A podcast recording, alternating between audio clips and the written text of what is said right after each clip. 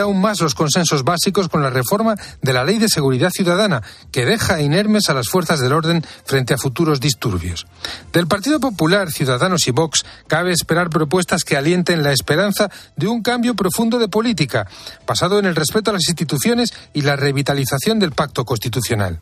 El llamado caso mediador, que afecta de lleno al PSOE en su médula política, puede ser un catalizador para el cambio de voto, pero no basta esperar a los errores estratégicos que cometan unos u otros. Es preciso ofrecer razones para la confianza con una propuesta positiva. Con Herrera en Cope, la última hora en la mañana. Cope, estar informado. Señoras, señores, me alegro. Buenos días.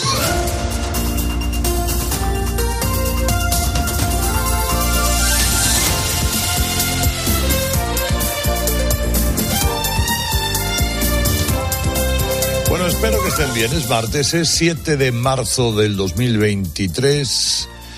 Llega una borrasca y va a dejar agua en algunos puntos de la península, bendita sea. Galicia, el estrecho, mm, rachas de viento en Almería y Cantábrico, tiempo primaveral en el resto del país. Fíjense, en Andalucía y Baleares podrían superarse los 20 grados. Canarias va de suá, claro, por supuesto.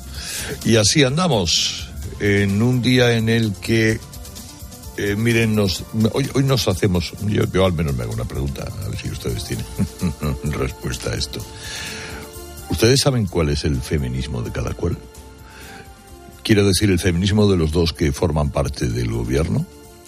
¿Ustedes sabrían decirme en qué se diferencian el feminismo del PSOE con el de Podemos? Porque andan tirándose los trastos a la cabeza por conceptos que dicen, supongo que ellos tienen muy claros, que los demás no sé si lo tenemos o no lo tenemos.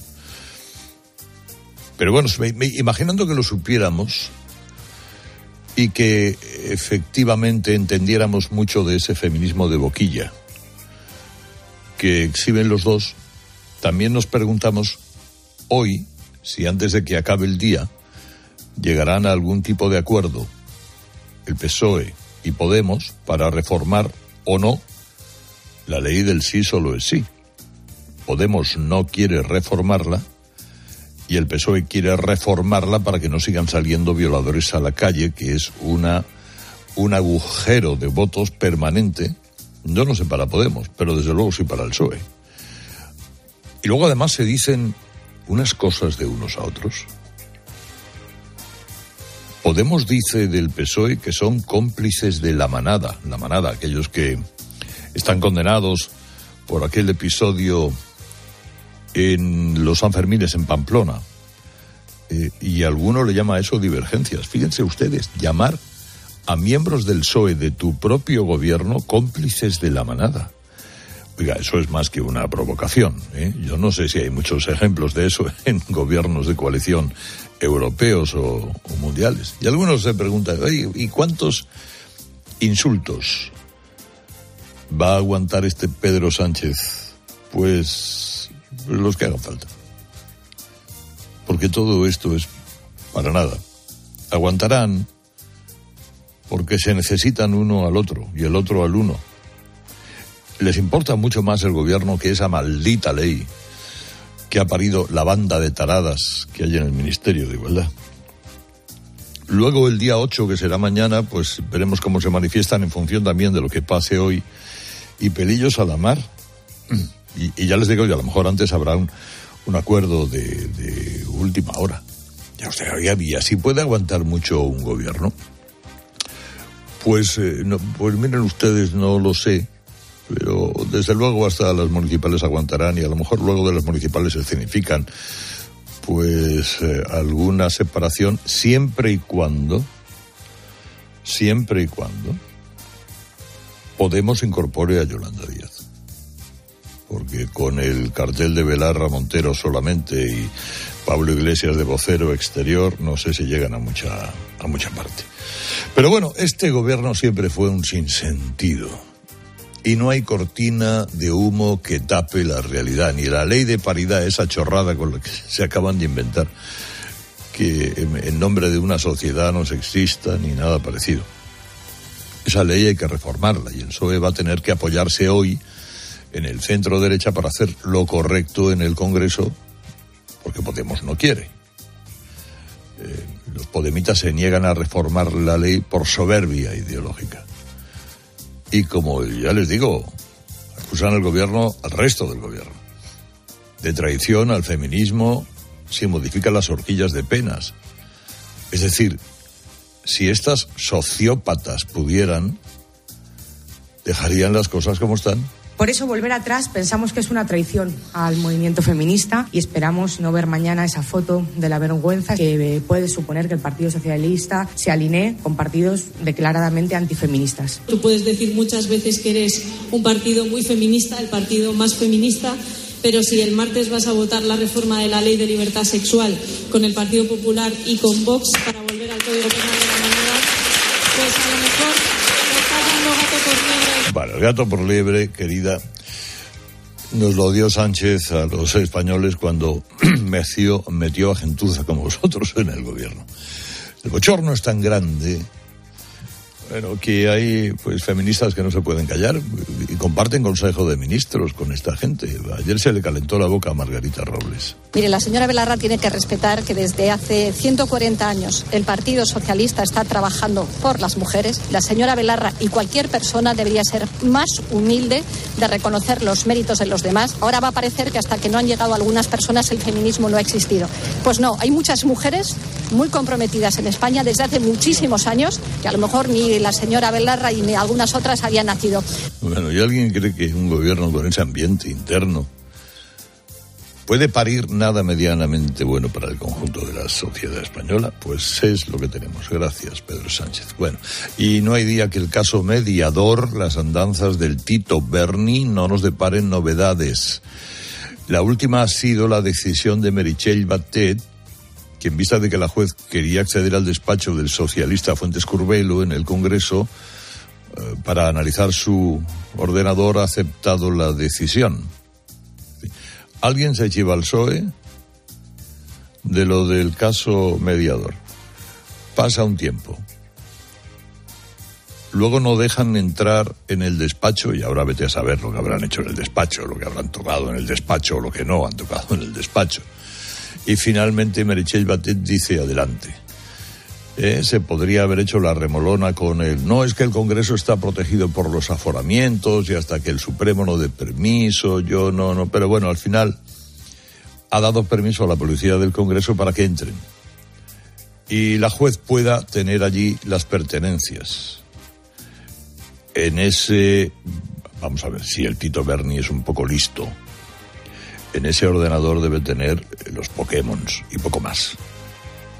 Pero bueno, nunca se sabe, lo mismo esa sensación de impunidad que a veces tienen los políticos y la inviolabilidad del Congreso, que lleva a algunos a, confiarse.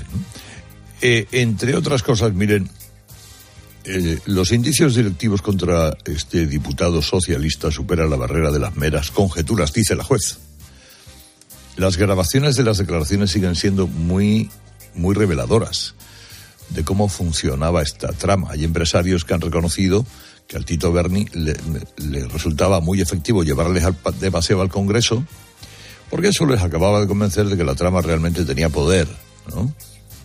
De hecho, hay uno que ha reconocido que para él tuvo un gran poder seductor la visita al Congreso por lo que tenía de morbillo.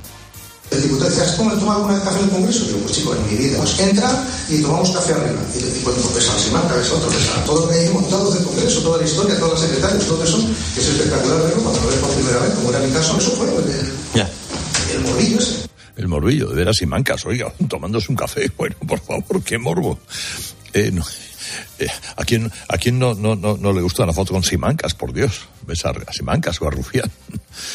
y te falta tiempo para soltarle 5.000 euros a los de la trama para comenzar a hablar. Bueno, estas cosas. De esto y de más historias, hoy les hablamos con tranquilidad. También de, un problema que nos va a condicionar sí o sí como sociedad, que es la España envejecida. A eso le prestaremos atención a las nueve de la mañana. Ahora Ángela le cuenta otras cosas del día, del día de hoy, que ya les digo es el 7 de marzo del 2023. Ángela, buenos días. Herrera Incope. Buenos días. El Tribunal Constitucional empieza a debatir hoy el recurso presentado por Vox contra la ley de la eutanasia, aunque no se espera que los magistrados entren en el fondo de la cuestión hasta el jueves, entre otras cosas porque el presidente Cándido Conde Pumpido ha suspendido el pleno de mañana con motivo del Día de la Mujer. También es noticia que el presidente de Cantabria, Miguel Ángel Revilla, ha matizado sus palabras después de admitir que el gobierno le avisó diez minutos antes de que la UDEF, la Policía Nacional y la Agencia Tributaria entraran a registrar la Consejería de Obras Públicas. Cuando me estaba afeitando me sonó el móvil y era la delegada del gobierno de Cantabria que me comunicaba que a las siete y media iban a entrar en la Consejería de Obras Públicas todo en una supuesta trama de contrataciones irregulares. Ahora Revilla dice que la delegada del Gobierno en Cantabria solo le comunicó el registro cuando ya estaba en marcha, una versión que también defiende la propia delegada, a Quiñones. Quiero dejar claro que jamás, y digo jamás, he desvelado detalles de ninguna operación policial Sigue también la huelga de letrados de justicia. La ministra Pilar Llobles ha pedido que sean realistas porque dice que sus reclamaciones no son viables. Sin embargo, los letrados del Supremo contestan que no hay motivos para desconvocar la huelga y exigen un aumento salarial que les acerque al sueldo de los jueces. El Ministerio está, por supuesto, abierto al diálogo. Dicho esto, las reclamaciones que se nos han hecho no son viables para el Ministerio de Justicia. Nosotros les hemos hecho otras propuestas.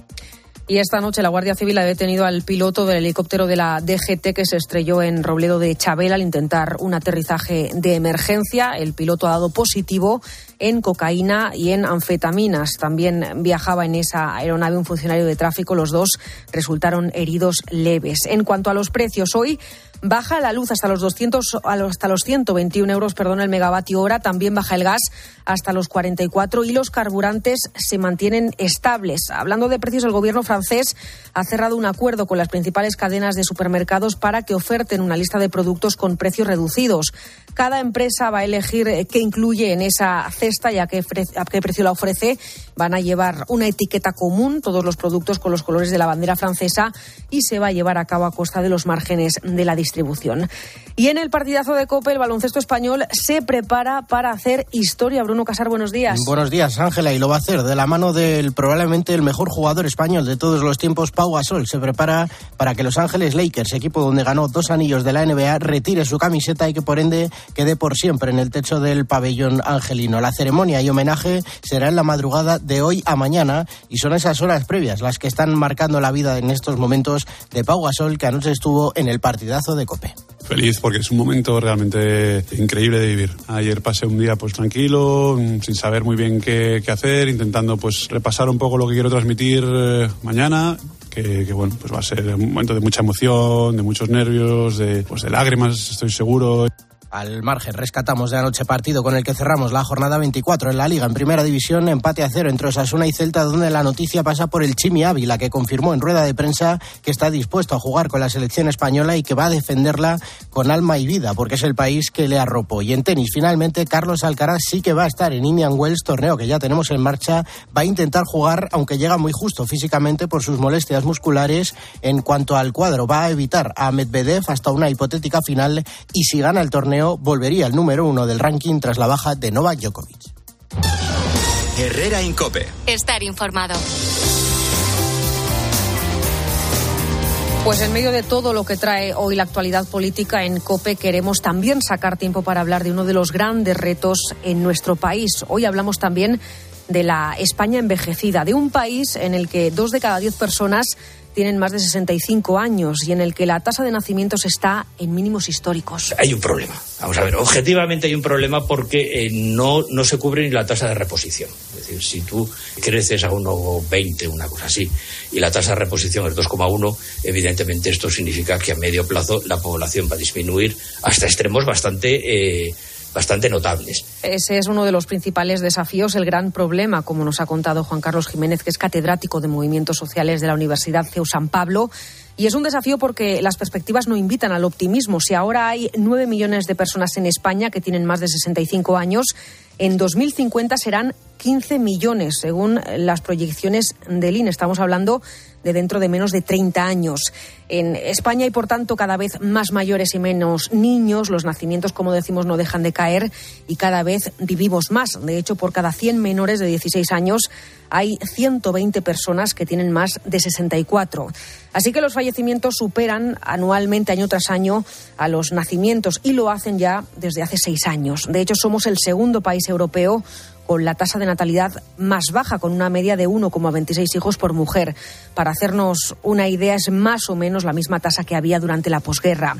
En resumen, una clara pérdida de población progresiva que solo tiene ahora mismo un salvavidas, que es la inmigración viene la inmigración, el recurso esencial que nosotros tenemos para mantener estándares de población mínimamente aceptables. España, sobre todo a partir de finales de los años 80, se convierte en un país de acogida en proporciones extremadamente sólidas. Eh, estamos hablando de 8 o 10 millones de personas. Llevamos décadas compensando esta pérdida de población continua gracias a la inmigración, personas que montan su vida aquí en España y también su familia suelen además tener más hijos que nosotros, pero es algo que cambia al poco de asentarse en nuestro país, como nos contaba el catedrático Juan Carlos Jiménez. Al principio, los migrantes que se quedan en España tienen tasas de fertilidad y natalidad más altas que los españoles, pero de forma bastante rápida se acomodan a las cifras españolas, lo que quiere decir que digamos, es una tendencia que se asocia a una, vida mejor, a una vida más dada al disfrute, etcétera, y no los niños como una responsabilidad que se apartan hasta, hasta que las personas son eh, relativamente adultas.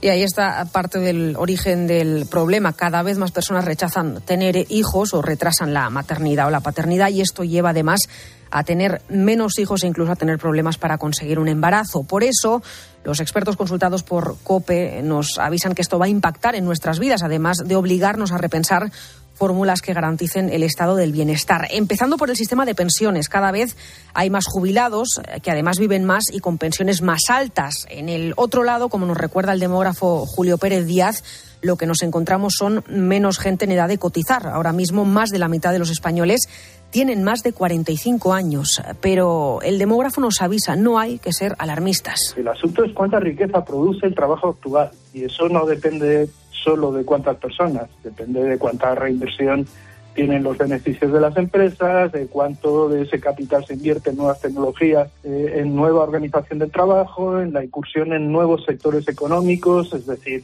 reducir la ecuación, así somos más o menos viejos de nuevo, es muy tendencioso y solo sirve para lo de siempre, para levantar alarmas defiende que nuestro sistema de pensiones es sostenible y que no hay riesgo de colapso, aunque es cierto que España lleva décadas buscando la fórmula ideal para hacer viable el sistema de pensiones en el futuro, sobre todo porque a partir de este año empiezan a jubilarse la generación del baby boom, casi 14 millones de personas que dejarán de trabajar y cobrarán una pensión en las próximas dos décadas. Así que el Gobierno está ultimando la segunda parte de la reforma de las pensiones que prevé aprobar de forma inminente después de meses con las negociaciones encalladas con los agentes sociales y también con sus socios, con los socios del Gobierno.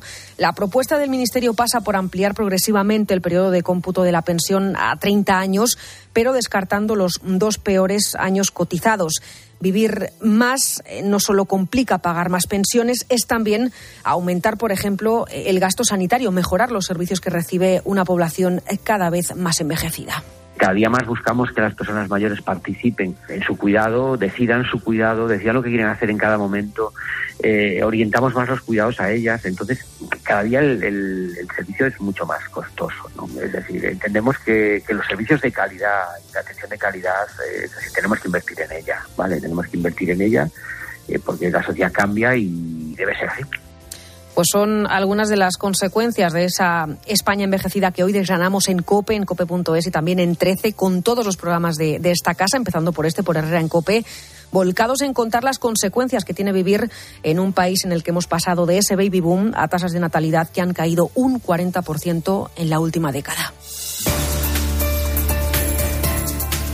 El de las pensiones es uno de los grandes debates que abre esta crisis demográfica y no solo en España, también, por ejemplo, en Francia. Ahí el gobierno de Emmanuel Macron sigue empeñado en aumentar la edad de jubilación, pasar de los 62 años actuales a los 64. Avisa de que esto es indispensable para evitar que el sistema colapse.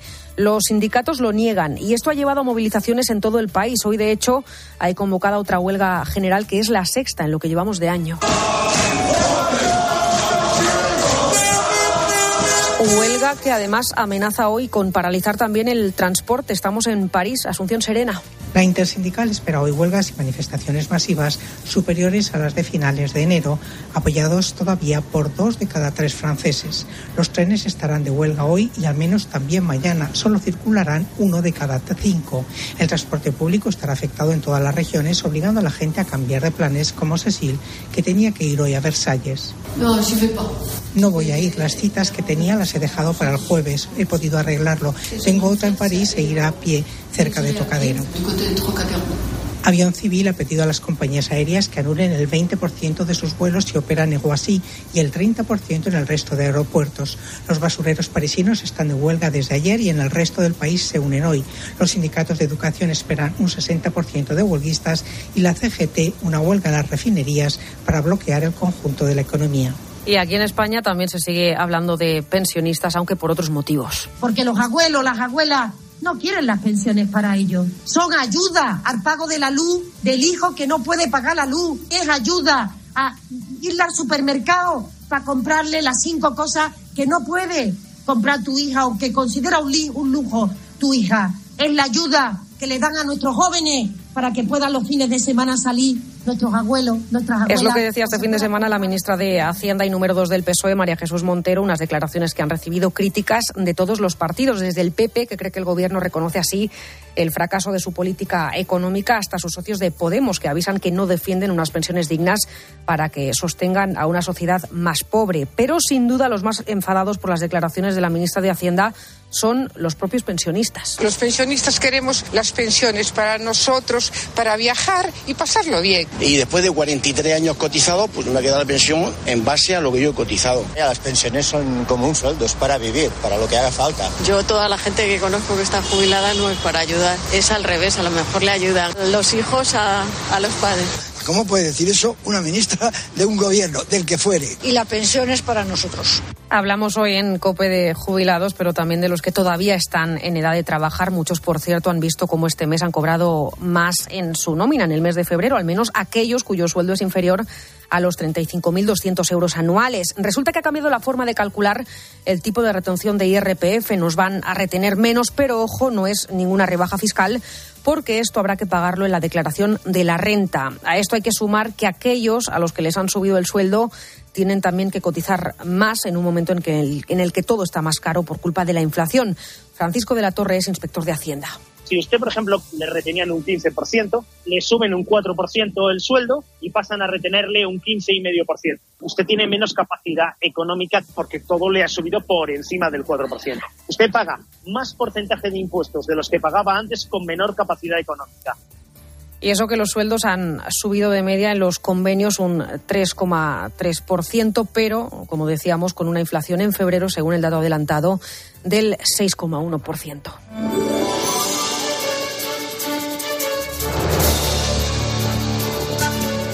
Y hay sentencia por uno de los robos más importantes de los últimos tiempos, al menos más mediáticos, el de 45 botellas de vino del restaurante Atrio de Cáceres. Los dos acusados han sido condenados a cuatro años y cuatro años y medio de cárcel. Deberán además indemnizar a la aseguradora con 750.000 euros. Las botellas, por cierto, siguen sin aparecer. Julia Sancho. Las penas son desproporcionadas. Así lo considera la abogada de la defensa de los acusados, Silvia Córdoba, tras conocer la sentencia que condena a cuatro años y medio de prisión para el hombre y a cuatro años para la mujer. Van a recurrir. Vamos a recurrir, no nos dejan otra opción. Nos parece, bueno, que, se dan por hecho circunstancias que no han quedado acreditadas en la sentencia y además que las penas a las que condenan mis clientes son excesivamente desproporcionadas. Por lo tanto, claro, tenemos que recurrir. Los condenados, además de deberán indemnizar con 750.000 euros a la aseguradora que llegó a un acuerdo con los dueños de Atrio, a los que indemnizó por el valor que se reclama.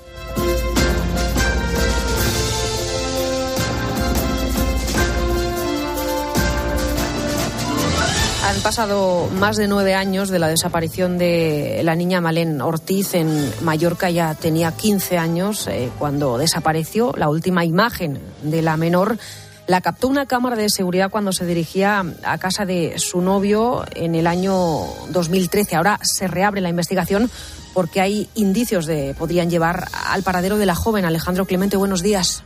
Buenos días, volvemos a hablar de Malén Ortiz, la joven que desapareció en Mallorca sin dejar rastro en la zona de Sonferrer el 2 de diciembre de 2013 tras salir del instituto. Especialistas de la Guardia Civil han trabajado en una finca cerca de donde desapareció con perros y excavadoras en la búsqueda de pruebas sobre la desaparición de la chica que tenía entonces 15 años. Malén salió de casa por la mañana, cogió el autobús y fue al instituto e iba a comer a casa de su novio. Intentó contactar con su padre para decírselo, pero este no pudo contestar, por lo que le dijo a la conserje que se lo comunicara. Se subió a su patinete, pero no volvió a haber noticias de su paradero. Fue grabada por la cámara de seguridad de una gasolinera de la zona tras bajar de un autobús llevando su patinete verde. Desde el Instituto Armado han insistido en que la búsqueda de Malén nunca se ha paralizado. Así vamos camino de las seis y media de la mañana a las cinco y media en Canarias. Enseguida más noticias con Carlos Herrera. Herrera Incope. Escuchas Cope. Y recuerda, la mejor experiencia y el mejor sonido solo los encuentras en cope.es y en la aplicación móvil. Descárgatela. ¿Y tú? ¿Por qué necesitas fluchos? Porque es tiempo de pensar en lo que te gusta, en la moda que te hace sentir vivo, chic, casual, sport. Nueva colección de otoño-invierno de fluchos. La nueva moda que viene y la tecnología más avanzada en comodidad unidas en tus zapatos. ¿Y tú? ¿Por qué necesitas fluchos? Fluchos. Comodidad absoluta. Al habla Resines. Te voy a resumir esto rápidamente. Más móvil te da atentos fibra y dos líneas móviles con 30 gigas a compartir. Y todo esto por 39,90 euros al mes durante un año. ¿Lo quieres más corto? Vente y ahorra. Llama gratis al 1498. Más móvil, ahorra, sin más. Cuando tocas una guitarra eléctrica bajo una tormenta eléctrica de manera electrizante suena así. Y cuando conduces un coche eléctrico asegurado por línea directa, suena así. En línea directa somos líderes en eléctricos. Por eso, te damos un todo riesgo con franquicia para eléctricos por un precio definitivo de 249 euros. Y también para híbridos enchufables. Y tu moto eléctrica por solo 119 euros. Ven directo a lineadirecta.com o llama al 917-700-700. El valor de ser directo. Consulta condiciones. Programa. Entretenimiento. Diversión. Jugar. Tardeo. Tele y sofá. Cristian. Galvez. Concurso. Telecinco. 25 palabras. Un concurso presentado por Cristian Galvez lleno de diversión y entretenimiento para jugar en familia. De lunes a viernes a las 7 de la tarde en Telecinco, 25 palabras. ¿En qué capítulo de tu vida estás ahora? ¿Quieres hacer una reforma o cambiar de coche? ¿Tus hijos ya necesitan un ordenador para cada uno? ¿O quizás alguno ya empieza la universidad? ¿Habéis encontrado el amor y buscáis un nidito? En Cofidis sabemos que dentro de una vida hay muchas vidas y por eso llevamos 30 años ayudándote a vivirlas todas. Cofidis, cuenta con nosotros. Houston, veo unas lechugas flotando en el espacio. ¿Y un cocinero? Y espera, un mecánico. Unos paneles solares increíbles. Haz que tu empresa gire alrededor del sol y crezca de forma más sostenible e independiente. Sistema solar EDP con paneles solares, baterías y monitorización, sin inversión inicial. Ahorra hasta un 30% en la factura eléctrica. Descubre esta oferta en edpenergia.es barra empresas. El ahorro final en la factura de la luz dependerá del consumo, del tipo de instalación y de la potencia contratada. Consulte condiciones en edpenergia.es barra empresas. Estos son algunos de los sonidos más auténticos de nuestro país. El rumor de la siesta después del almuerzo. El repicar de las campanas de la Puerta del Sol. Ese alboroto inconfundible de nuestra afición. Y el más auténtico de todos. El afilador. Solo para los amantes de lo auténtico, crema de orujo, el afilador. El afilador. El afilador, el sabor del auténtico orujo. Dos cositas. La primera, con los tiempos que corren no nos das facilidades de pago. La segunda, nosotros nos vamos a la mutua. Vente a la mutua, paga en tres meses sin intereses y además te bajamos el precio de tu seguro, sea cual sea. Llama al 91 555 5555. 91 555 5555. Por esta y muchas cosas más, vente a la mutua. Condiciones en mutua.es. Los fines de semana en la radio. El deporte y la diversión de Paco González, Manolo Lama y Pepe Domingo Castaño. Música maestro. Eh, ha quedado declarado el estado de felicidad en el estudio central de la Copa. ¡Oh, vaya, bravo! bueno, no me digas que no lo estamos pasando bien. Los fines de semana todo pasa en tiempo de juego. Todo pasa en Cope. Esto es una locura.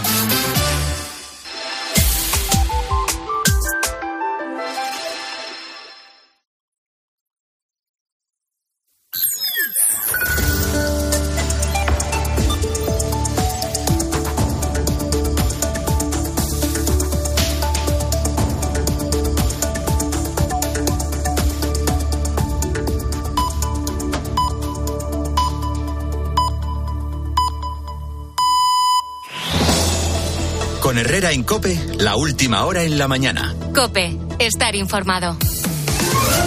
Bueno, vamos a ver, es martes 7 de marzo, llega una borrasca, ¿eh? va a dejar algo de, de lluvia, menos seguramente de la que se desea en alguna parte de España, pero algo es algo. Hoy es uno de esos días los que la cadena COPE, además de lo urgente, también se propone poner el ojo en lo importante, ¿no? en aquellos asuntos pues que a veces quedan en un segundo plano porque aun siendo de extrema importancia, tal vez no nos reclaman ese día por algo en concreto, ¿no? Y son asuntos que se van relegando, relegando como el elefante de la habitación que nadie quiere ver. Pero sí hay un problema tremendo que nos va a condicionar sí o sí como sociedad y al que bien haríamos en buscar soluciones. Es el problema de la España envejecida. A eso es a lo que prestaremos atención este martes a lo largo de la programación de COPE, además de abordar el resto de asuntos de actualidad. Eh, quédese con un dato demoledor. España es el segundo país de Europa con la menor tasa de natalidad. Nos gana Italia. Tenemos apenas 1,2 niños por mujer, lo que nos pone en un escenario parecido al de la posguerra.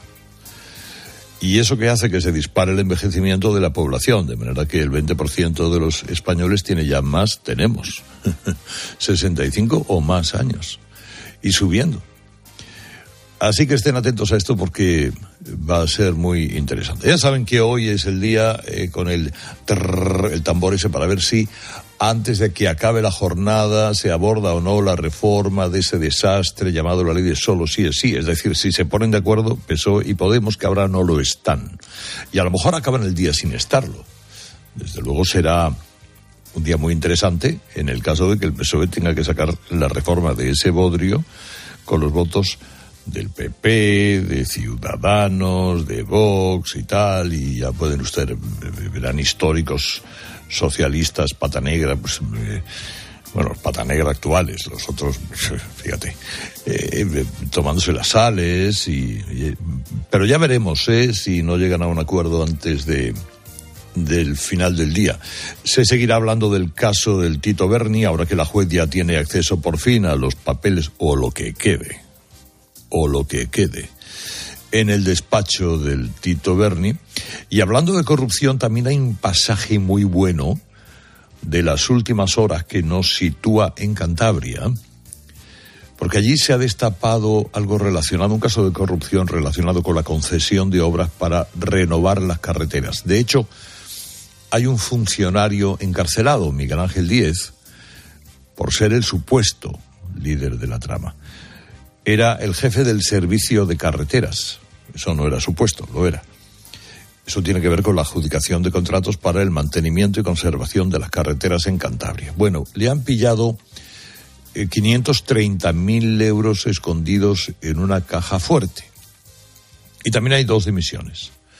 José Luis Cochicoa, consejero de Obras Públicas del Gobierno de Cantabria, y su número dos, el que adjudicaba las obras de mantenimiento de las carreteras eh, parece ser que para lavar el dinero usaba una empresa de fotocopias propiedad de su familia.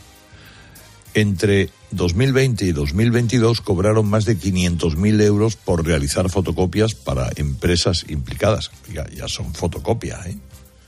Ya son fotocopias. Bueno, pues al presidente de Cantabria, Miguel Ángel Revilla, le ha pasado pues lo que tarde o temprano le pasa a todo aquel que tiene eh, la incontinencia verbal, y este es un bocachanclas, que de tanto hablar, tanto hacerse el prota, el campechano, de todas las historias habidas y por haber, cometió una indiscreción. Llegó a decir que estando él por la mañana afeitándose, la delegada del gobierno en Cantabria le llamó para avisarle de que se iba a producir el primer gran registro en una consejería. Ya la gente ha quedó pasmada porque nadie con información privilegiada sobre un dispositivo policial debe avisar al presidente de un gobierno que tiene una consejería presuntamente corrupta de que esa consejería va a ser registrada. Porque nadie te asegura que el presidente autonómico no es que esté ya metido en el ajo, ¿no? Sino que pueda avisar al consejero y decir, oye, ten cuidado que te va a visitar la policía dentro de un rato y venga a triturar pruebas. Así que a la delegada del gobierno le ha faltado tiempo para jurar y perjurar que ella no avisó de nada a Revilla. Y esta ha sido la curiosa concatenación de declaraciones. Escuchen. Cuando me estaba afeitando me sonó el móvil y era la delegada del gobierno de Cantabria que me comunicaba que a las siete y media iban a entrar en la Consejería de Obras Públicas. Quiero dejar claro que jamás, y digo jamás, he desvelado detalles de ninguna operación policial. Bueno, ¿qué les parece? A no ser que es que Revilla se afeite a las nueve y media. Pero vamos, ha sido el despropósito tal que después de esto el propio Revilla ha tenido que salir a matizar sus declaraciones, acomodando sus explicaciones a los tiempos cronológicos necesarios para poder negar que la delegada le avisara con el suficiente tiempo como para que los implicados se pudieran enterar del registro antes de producirse. O sea, ahora Revilla dice que la delegada cuando le llamó ya estaba prácticamente a punto de comenzar el registro. Pero fíjense ustedes, ¿eh? No deja de ser curioso. Delegada del gobierno socialista, em, no era de José Félix Tezanos, hasta donde yo sé, que me pueden haber intoxicado, pero hasta donde yo sé. Presidente regionalista apoyado por los socialistas con incontinencia verbal. Eso en la Cantabria, en la que los trenes no caben por los túneles. Curioso. Bueno, ya veremos qué, colea y qué se saca de esa, de esa consejería. En Cataluña, eh, lo que sigue en todo el debate es la obsesión por imponer el catalán a los pacientes y a los enfermos. Después de haber montado una campaña institucional, mediática de acoso contra una enfermera gaditana de 20 años, decir tonterías, es verdad porque no tienes por qué salir al TikTok a decir que el C1 se lo va a... El C1 es el, certificado de catalán que demuestra que sabes mucho catalán. Que a muchos de los que viven en catalán y trabajan en catalán seguramente no se lo darían si les examinan, pero bueno, eh, se lo va a sacar la mamá de los separatistas, que, bueno, que si el puto C1, que si no sé cuánto, incontinencia verbal, tontería. Pero bueno, un millar de médicos independentistas. Yo hice la carrera con uno de esos, de los que firma, de las que firma. Ha firmado un manifiesto para animar a todos los médicos a que solo trabajen en catalán. Es decir, hablar a un paciente en catalán por más que el otro te hable en otro idioma. Escribir la receta solo en catalán. Y bueno, tengo entendido que para paracetamol se escribe igual en catalán que en castellano. Pero bueno, más o menos, todo así. Solo si hay un problema manifiesto de comunicación, dicen. Vamos, se presenta una, eh, pues yo qué sé, una persona que recién acaba de llegar de Segovia y le ha cogido de casualidad en Barcelona, pues te puedes dignar a hablarle en castellano eh, y si es afgana, en inglés, por si entiende el inglés. Pero, hombre, eh, si, si viene la madre de un hijo que está en Barcelona y la señora te habla en castellano, tú le debes contestar en catalán. No vaya a ser que sea la típica indeseable a ojos de esos indeseables que llevan tiempo suficiente en Cataluña para haber aprendido la lengua en catalán. Bueno, pues estos fanáticos que pretenden que en lugar de médicos los pacientes se encuentren a filólogos, lo llegan a justificar con argumentos que son un monumento de cinismo. Es el consejero catalán de salud, Manel Balcells. En el Pacto Nacional para la Lengua está, lógicamente, las actuaciones en, el Sistema Nacional de Salud, la relación que esto tiene con eh, la salud. Es una evidencia científica contrastada. Ya. O sea, evidencia científica contrastada que hay que hablar a los pacientes en su lengua materna para bien de la salud. Pues, pues sí, claro, muy bien. Yo no, no seré yo el que diga lo contrario. No seré yo el que diga que a los pacientes catalano parlantes no se les hable en catalán, claro que sí. Y que los médicos de Cádiz que lleguen a trabajar a Barcelona traten de hablar lo antes posible el catalán, también si pueden. Desde luego entenderlo, no, tardas mucho en entender el catalán. Pero por esa misma lógica, estáis reconociendo que os importa muy poco la salud de los pacientes castellano hablantes, a los que vais a hablar en catalán, peti que peti. Peti que peti. Es estas tonterías. Es, es, es de estas estupideces innecesarias. Cuando el catalán no es un conflicto en sí mismo. Pero insisten en querer hacerlo un conflicto. El catalán no es un conflicto. En Cataluña no lo es. En la vida común, civil de las personas. Buen día, buen día, buenos días, buenos días. Pero hay algunos que intentan que lo sea, manifiestamente, desde la oficialidad. A ver, dime otras cosas, Ángela, tú que hablas catalán.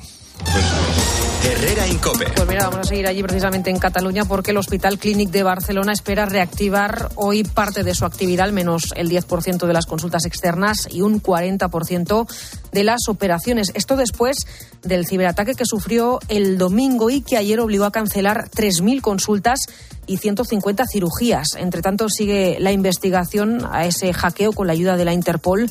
Se sospecha que el origen está en el extranjero.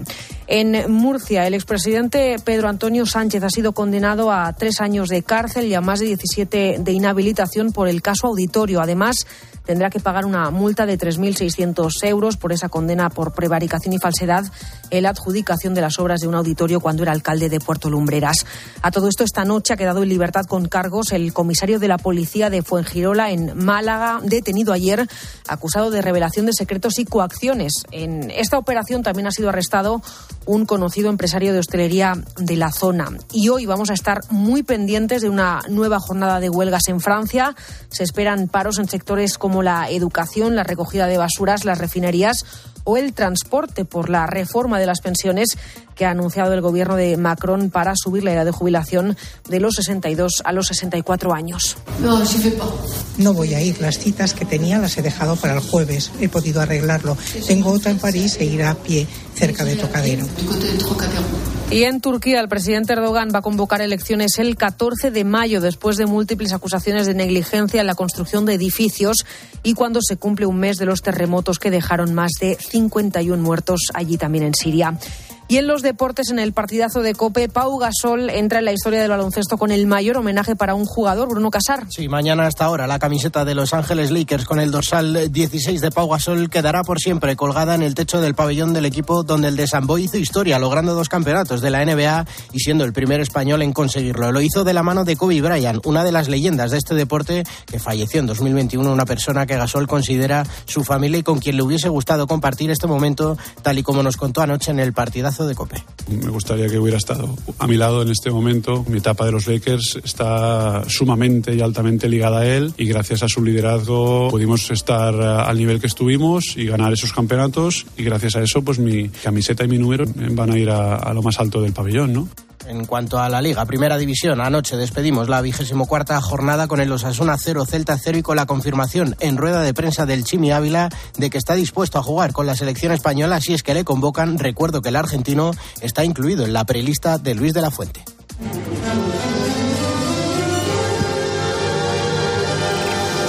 El trino del conciso de información confidencial, dos informaciones diferentes, la moción de censura de Vox, Tamames y el pacto secreto Sánchez-Otegui. Todo eso que es. Buenos días, Dávila.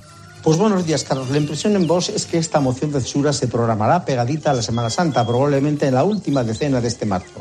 Pero lo relevante viene ahora. Al parecer, la dirección de Vox, sorprendida, me dicen, por el rechazo a su iniciativa, quiere corregir el tiro de forma que la moción ya no llevará específicamente el nombre del profesor Tamames, sino del propio presidente Abascal. Será de este modo según pretende Vox. Primero intervendrá Abascal para justificar la censura y presentará a Ramón Tamames, que hará un discurso, me dicen, entre profesional y político. Político. Finalmente cerrará otra vez Abascal, que además será el que conteste a los portavoces de los partidos. Esta es la última idea que, sin embargo, cuenta con un pequeño inconveniente en el que no parece que hayan recaído ni la dirección de Vox ni la playa de asesores que le aconsejan. Y es que el reglamento de la moción no contempla, salvo que se modifique, este protocolo. Segunda información. Les cuento de fuentes vascas de absoluta solvencia que Sánchez y el jefe de los bilduetarras, Arnaldo Otegui, tienen pactado el apoyo de estos a toda la legislatura a cambio del compromiso de Sánchez de llevar a todos los presos de ETA al País Vasco dentro de esta legislatura. Digo, es más, estas mismas fuentes presumen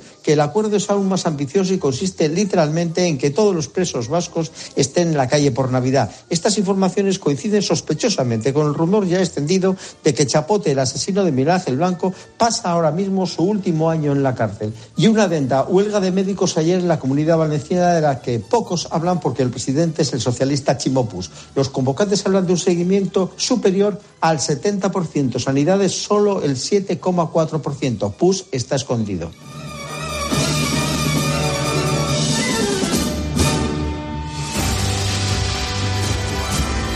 Ahora aquí buenos días. Buenos días, Herrera. La cosa como viene en los periódicos hoy.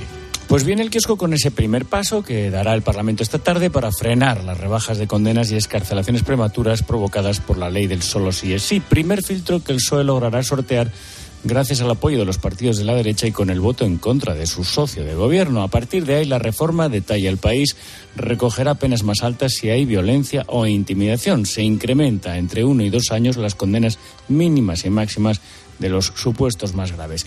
Destaca ABC que el gobierno culmina ese pacto con Bildu para acercar etarras. Otegui, dice ABC, da por segura para este mes la última tanda de traslados de etarras al País Vasco. Manuel Viejo recuerda hoy en el país que hace hoy 15 años que los terroristas de ETA asesinaron al concejal del PSOE en Mondragón, Isaías Carrasco. Los periódicos destacan que el gobierno renuncia a modificar la ley de seguridad ciudadana interior. Mantenía como líneas rojas que la policía pudiese seguir utilizando pelotas de goma o la devolución de inmigrantes en la frontera. Por lo demás, la autorización del Congreso para que la policía se lleve el material que dejó en su despacho el exdiputado socialista Fuentes Curbelo, cabecilla de la trama corrupta mediador, y el dato que desvela hoy en portada El Mundo sobre la dimensión real del paro en España, casi medio millón de fijos discontinuos que habría que sumar a la estadística oficial. Dice ABC que el gobierno contrata de urgencia 2.500 interinos para arreglar el fenomenal colapso de las oficinas de la seguridad social en toda España. Recogen los periódicos las primeras maniobras del gobierno invocando una norma antiopas aprobada en pandemia para dificultar la salida de Ferrovial de España. Y ese ejemplo francés para bajar el precio de la compra que subraya hoy el kiosco. En Francia se ha logrado un pacto con los hipermercados para abaratar precios de alimentos de primera necesidad. El ministro Planas dice cinco días cree que es viable copiar en España esa lista de productos a precios bajos que han conseguido pactar los franceses. ¿Y la letra pequeña? Pues me quedo con Boris Johnson. El histriónico es primer ministro del Reino Unido. Es noticia esta mañana por la lista que ha presentado para que se le conceda un título nobiliario, algo a lo que todo ex primer tiene derecho. El Times ha revelado que en ese listado que propone Johnson de casi 100 personas está su padre, Stanley Johnson. Es un economista de 82 años. Es un personaje polémico con varias denuncias en el pasado por acoso sexual, al que en Gran Bretaña llaman el Donald Trump británico. No solo por el parecido físico con el ex inquilino de la Casa Blanca, también Stanley acostumbra a meterse en todos los charcos. Pues es la píldora económica del día, Pilar García de la Granja. Buenos días. Buenos días, Carlos. Los españoles estamos pesimistas en cuanto a nuestra situación económica según el CIS. Y eso que lo normal es ser más optimista sobre la situación propia, que te voy a decir a ti, que sobre la del entorno. En fin, ¿qué es lo que dice la encuesta? Pues mira, que cinco de cada diez españoles espera que la economía española empeore en los próximos meses, que cuatro de cada diez españoles espera que el empeoramiento económico afecte a su economía. ¿Y cuál es la principal razón? La inflación, la subida de los precios que se nota en todo, desde la cesta de la compra, la gasolina, la luz o las hipotecas. El 73% de los encuestados, Carlos, asegura que su situación económica ha empeorado ya. Para un 20% es muy difícil llegar a final de mes y un tercio de los españoles considera que la situación va a ser aún mucho peor dentro de seis meses. No solo se trata de saber lo que pasa. Pues resulta que ahora Bruselas se está planteando adelantar un poquito la edad, la edad mínima, a los 17 años para sacarse el carnet de conducir, incluso el de camión. Sí, con entender por qué pasa y cómo te afecta. ¿Y qué persigue Bruselas adelantando la edad de conducir a los 17 años? Pues los objetivos son dos. Por un lado, que los conductores noveles estén bien preparados. Si tiene una buena formación, yo creo que sí, con 16, 17 años es un chavalito que, que, bueno, si tiene unos buenos hábitos va a ser un conductor para toda la vida. La cuestión es que no le pidan una buena formación, esa va a ser la clave. De lunes a viernes, de 1 a 4 de la tarde, en Mediodía Cope, Pilar García Muñiz te da todas las claves para entender lo que sucede a tu alrededor. Una ducha perdiendo agua suena así. El radiador de un coche perdiendo agua así. Y cuando su dueño junta el seguro de coche y hogar en línea directa, suena así. Si juntas tus seguros de coche y hogar, además de un ahorro garantizado, te regalamos la cobertura de neumáticos y manitas para el hogar, sí o sí. Ven directo a lineadirecta.com o llama al 917-700-700. El valor de ser directo. Consulta condiciones. ¿Compraste un coche entre 2006 y 2013? Puedes recuperar entre el 10 y el 15% de lo que pagaste por él. No pierdas el tiempo. Llámanos al 900-264-820 o entra en arriagaasociados.com. Arriaga Asociados. Hagámoslo fácil. Programa. Entretenimiento. Diversión. Jugar. Tardeo. Tele y sofá. Cristian. Galvez. Concurso. Telecinco. 25 palabras. Un concurso presentado por Cristian Galvez lleno de diversión y entretenimiento para jugar en familia. De lunes a viernes a las 7 de la tarde en Telecinco, 25 palabras. Y ahora el comentario del profesor de Aro. Fernando, buenos días. Buenos días, doctor Herrera. Voy ya camino del aeropuerto. Hoy hacemos el programa desde Santander y desde Valencia para intentar respondernos a una pregunta sencilla en esta acción que vamos a realizar en la cadena durante todo el día. ¿Por qué los españoles tenemos tan pocos hijos? Hay sin duda razones económicas. Para los jóvenes eh, la estabilidad laboral es difícil, el acceso a la vivienda es muy complicado, pero me ha interesado mucho un informe que he leído de la Fundación BBVA que dice que también hay factores culturales. Una de cada cuatro parejas en España eh, ha renunciado, ha decidido no tener hijos porque le parece que un hijo puede estropear la relación entre la pareja, porque le parece que un hijo va a sobrecargarlos en exceso, porque le parece que no tiene esa pareja estabilidad suficiente. Tom Chaplin, el cantante de King, aquel grupo de rock alternativo tan fascinante, ya eh, desperdigado por ahí. Under a Million Lights. Es una muy bella canción. Tiene una voz espectacular.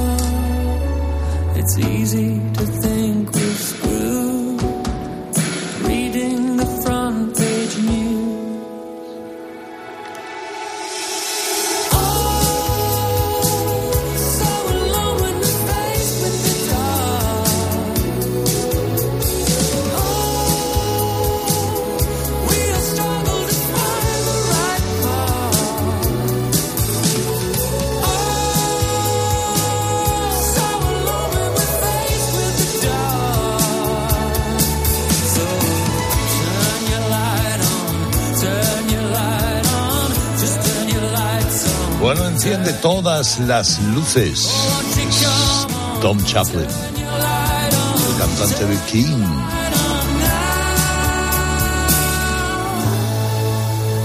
Y ahora a las 7, noticias. Herrera Incope. Escuchas Cope. Y recuerda, la mejor experiencia y el mejor sonido solo los encuentras en cope.es y en la aplicación móvil. Descárgatela. Rápido, Carlos. Necesito un traje de superhéroe. ¿Un traje de superhéroe? Pero si los carnavales ya han pasado. Ya, pero es que he descubierto que desde hace un tiempo hago cosas increíbles. ¿Y tú tienes superpoderes? Volkswagen T-Cross desde 195 euros al mes con MyRenting. Gama T disponible con Park Assist, sistema de detección de peatones, ADC con Front Assist, Lane Assist, Keyless Access y otros superpoderes. Consulta condiciones en Volkswagen.es. Volkswagen. Me comunican que el aeropuerto desaparecido. Hay que cubrir el colapso de los transportes, ¿vale? ¿Y si cubrimos la crisis de abastecimiento? Oiga, ¿cómo que no hay aeropuerto? Que no hay aeropuerto, caballero. ¿Te imaginas un día sin aeropuertos? Descúbrelo en undiasinaeropuertos.com. AENA, aeropuertos para ti. Ministerio de Transportes, Movilidad y Agenda Urbana. Gobierno de España. Dale la bienvenida a la primavera con una nueva mirada. Ven a los Spring Days de General Óptica. Solo esta semana tienes todas las gafas graduadas y todas las gafas de sol a mitad de precio. Todas al 50%. General Óptica. Tu mirada eres tú. Estos son algunos de los sonidos más auténticos de nuestro país.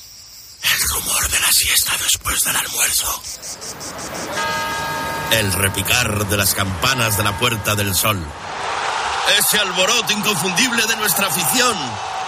Y el más auténtico de todos. El afilador. Solo para los amantes de lo auténtico, crema de orujo, el afilador. El afilador. El afilador, el sabor del auténtico orujo. Hay palabras que pueden provocar una verdadera reacción en cadena. Ion Aramendi reta a dos equipos rivales para demostrarlo. Tensión, acción y 150.000 euros de bote en un concurso encadenadamente divertido. Juega con nosotros. Reacción en cadena. De lunes a viernes a las 8 de la tarde. Los mejores concursos se viven en Telecinco. UMAS, mutua especialista en seguros para el sector educativo. Ofrecemos una solución integral para los colegios y guarderías. Daños patrimoniales, responsabilidad civil, accidentes de alumnos. Más de 800 centros ya confían en nosotros. Visítanos en umas.es. UMAS, más de 40 años de vocación de servicio. La gama eléctrica Citroën Pro se carga en la descarga o cuando acabas la carga. La de cargar, no la del punto de carga que viene incluido. Y cargado viene también tu Citroën Iberlingo con condiciones excepcionales financiando. Vente a la carga hasta fin de mes y te lo contamos. Financiando con PSA Financial Services. Condiciones en citroen.es. Llegar a casa es un momentazo, pero es lógico y normal que pienses algo así. Lo que más me preocupa cuando pienso en mi casa son los y si... ¿Y si entra alguien? ¿Y si ha pasado algo? Pues para eso necesitas Securitas Direct, porque su alarma cuenta con sensores en puertas y ventanas por si entra alguien, respondiendo en 20 segundos avisando a la policía. Porque tú sabes lo que te preocupa y ellos saben cómo solucionarlo. Llama ahora al 900-666-777 o entra en securitasdirect.es. ¿Crees que al final del día es difícil descubrir algo nuevo? Se nos multiplican los ciberataques suplantando a bancos, a la DGT, a correos, a la agencia tributaria, a la seguridad social. Parece que nada ni nadie está a salvo. ¿Cuáles son estas nuevas amenazas? ¿Quién está detrás de estos ciberataques? ¿Cómo nos podemos proteger? Efectivamente, los intentos de ciberestafas se están multiplicando, como decíais, ¿no? Por técnicas de phishing en correos, con mensajes cortos, SMS, incluso con llamadas telefónicas que nos llaman directamente. Escucha a Ángel Expósito de lunes a viernes de 7 de la tarde a 11 y media de la noche. En la linterna de Cope.